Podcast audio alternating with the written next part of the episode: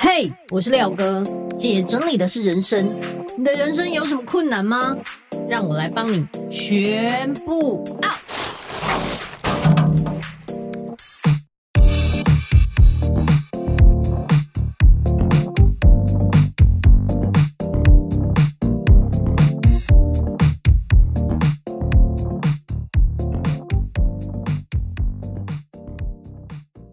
回来，姐整理的是人生，我是你的整理师廖星云廖哥。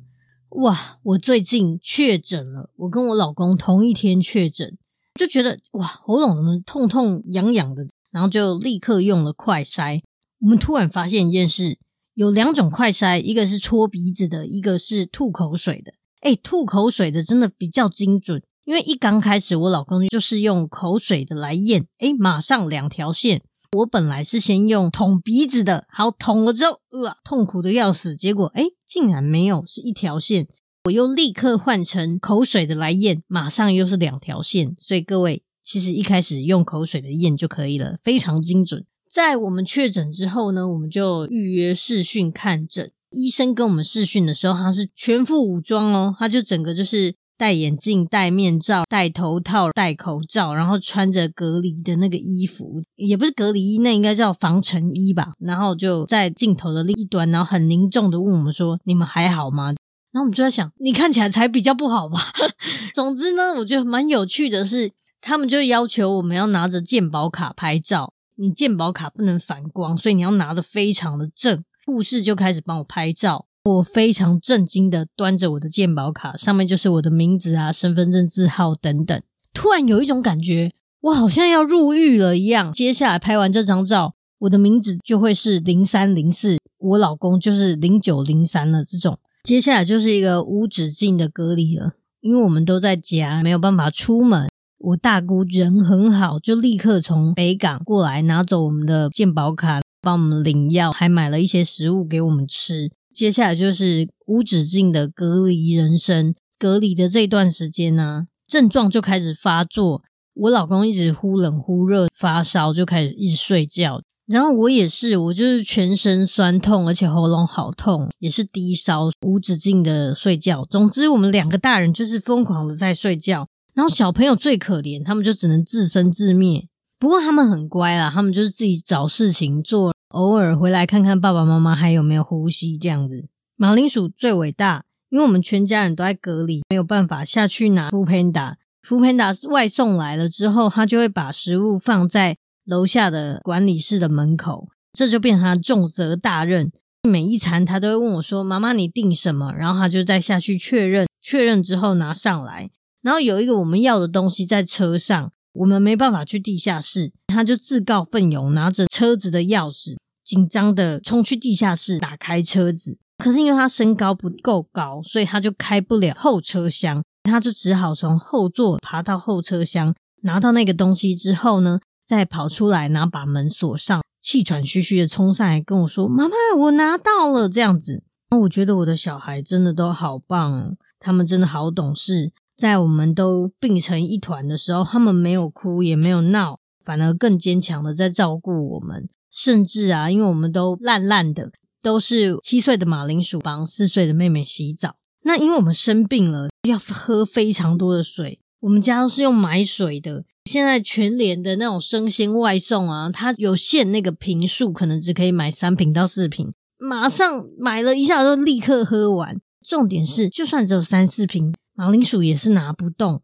所以我们就只能拜托管理员帮我们拿上来。可是又不能一直拜托。当我们的水剩下最后一瓶的时候，我就非常恐慌，我不知道怎么办才好。很神奇哦，就在我很恐慌的这个时候，突然有一个住在虎尾的粉丝跟我联络。他本来只是想要问我其他的事情，突然让我想啊，太好了，我可以拜托他帮我买水。这个粉丝人超好，他就二话不说，立刻去扛水上来。放在我家楼梯上，呵呵，有它真好。接下来的几天呢，都是他帮我们准备需要的东西，就例如说水啊、喉糖等等，简直就是一个小精灵，真的非常非常感谢他。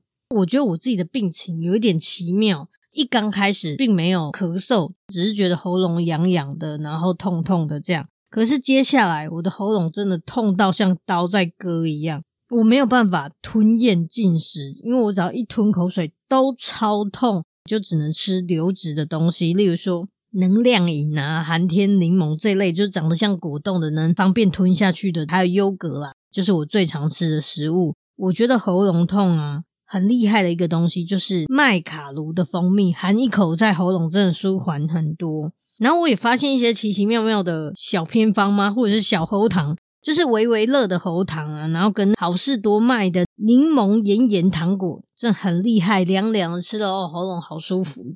可是过了几天之后，我发现我的喉咙更严重了，一早起来我竟然咳血。看到卫生纸里面的血的时候，我就在想：天哪，我在演古装剧吗？这个是怎样啊？然后我又重新视讯看了医生，医生很疑惑。第一次听到咳血这种症状，后来发现我的喉咙上方接近上颚到喉咙衔接的地方呢，破了一个大洞，这个血就是从那里来的。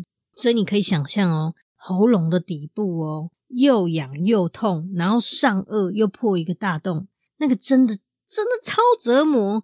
接下来几天呢，我的喉咙都是痒痒的，我只要一吸气想要讲话的时候，都会很容易咳嗽。我老公啊，更是无时无刻戴着口罩狂咳，然后我们就很尴尬，因为我们大人都确诊，没有办法很有效的隔离，我们又很害怕传染给小孩，很怕他们中了的话会很严重，所以我们就全家人无时无刻都戴口罩，然后我老公疯狂消毒，吃饭吃东西都跑到另外一个空间，可是最后还是避免不了换马铃薯确诊。大姑呢又再一次过来帮我们拿药，买了水果跟微波食品给我们。我家就只剩下最后一个希望了，就是四岁的地瓜。然后我真的很希望他不要被传染，也真的就只有他没有事，所以换成他去楼下帮我们拿食物。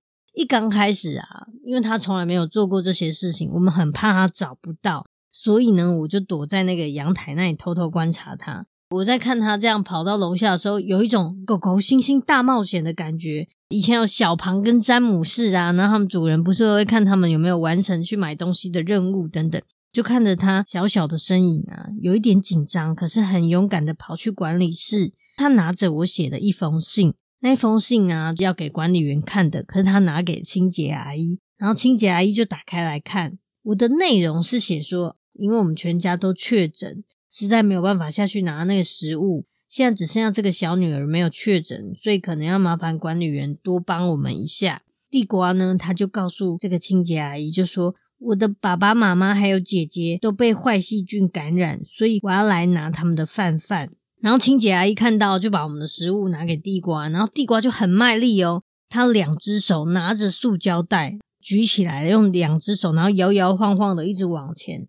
就好像全家人的食物的希望都在他身上一样，变得很勇敢。他在楼下的时候，走走走走，往上看，看到窗台上，我站在那里偷偷观察他，然后他就举起那个袋子里面食物，很骄傲的跟我说：“妈妈，我拿到了。”那一瞬间呢、我突然觉得有点鼻酸。我的孩子啊，在我们大人都生病这么脆弱的时候。变得好勇敢，他们变成汪洋中的一个小灯塔一样，而且他们没有抱怨，也没有沮丧，反而更坚强的把这些责任都背在身上，就好像一场疫情逼着他们一夜长大一样。接下来，我每天教他们写感恩日记。马铃薯在他日记上用注音写说：“谢谢姑姑帮我们拿药，还有我的课本。”地瓜的日记是他口述，然后我来代写。他说。谢谢阿姨帮我们买水还有食物，我觉得我真心的感谢疫情，因为疫情让我体会到健康的身体呀、啊、是多么不容易的事情，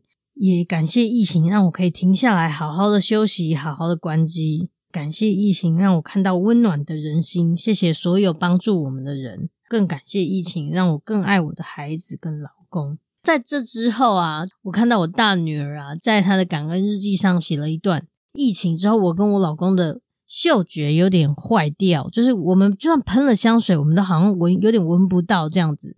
然后他就在他的感恩日记上写说：“感恩我有鼻子可以闻得到，爸爸妈妈都没有。”过几天，我突然看到那个《秘密》这一本书的新书，上面写说：“所有你感恩的事情都会加倍回来给你。”然后就在想：天哪，如果加倍回来给我，那我不就满脸的鼻子吗？总之。这一集呀、啊，跟大家分享一下我这确诊有多惨，咳得很严重，但是现在已经好多了，所以终于有声音可以好好跟大家再继续录我的 podcast。